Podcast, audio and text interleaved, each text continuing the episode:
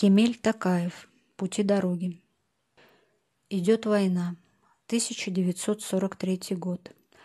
Наши войска стремительно продвигаются на запад. Часть, где я служу, движется вслед наступающим. В начале ноября наш состав с танками останавливается на какой-то станции.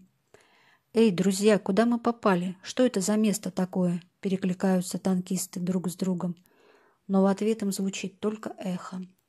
Что это за станция? Вокруг зловещая мертвая тишина. В вечерней мгле кое-где угадываются развалины домов.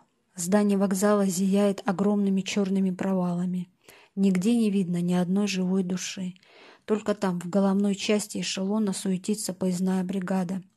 Вскоре мы видим мелькающий вдоль нагруженных тяжелыми танками платформ бледный огонек фонаря. Огонек приближается, и перед нами вырастает фигура человека. Это железнодорожник. В руках у него молоток с неестественно длинной ручкой. Человек нагибается и дробно стучит молоком по колесам вагона. За долгую дорогу к фронту мы привыкли к этому и потому не обращаем на железнодорожника никакого внимания. Пусть он, как говорится, спокойно делает свое дело. А по платформе спешит к нам капитан Кропычев, помощник начальника штаба нашего танкового полка. Мы узнаем его по энергичной походке, по громкому, чуть хрипловатому голосу. Он уверенно перепрыгивает с платформы на платформу.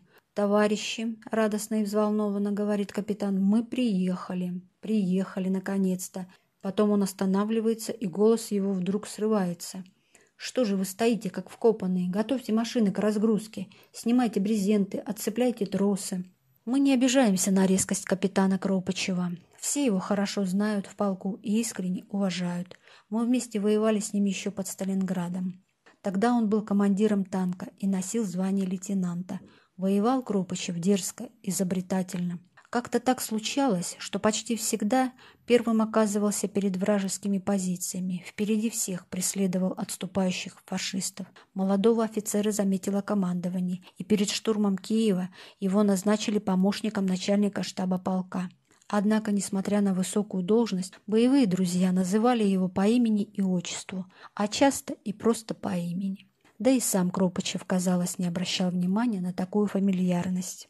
«Николай, куда это мы приехали?» – спросил у Кропачева командир машины Кравченко, когда тот оказался у его танка.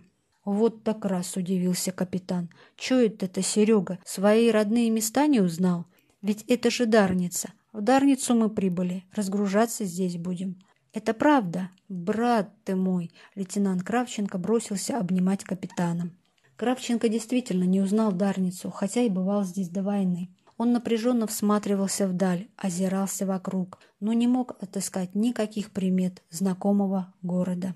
Неподалеку, за железнодорожным полотном, он знал, до войны стояли аккуратные, точно игрушечные домики под красными кирпичными крышами. Теперь на их месте лежало темное пространство – утыканная высокими столбами, с которых свисали зловещие кружева колючей проволоки. Столбы уходят далеко в темноту, и конца им не видно.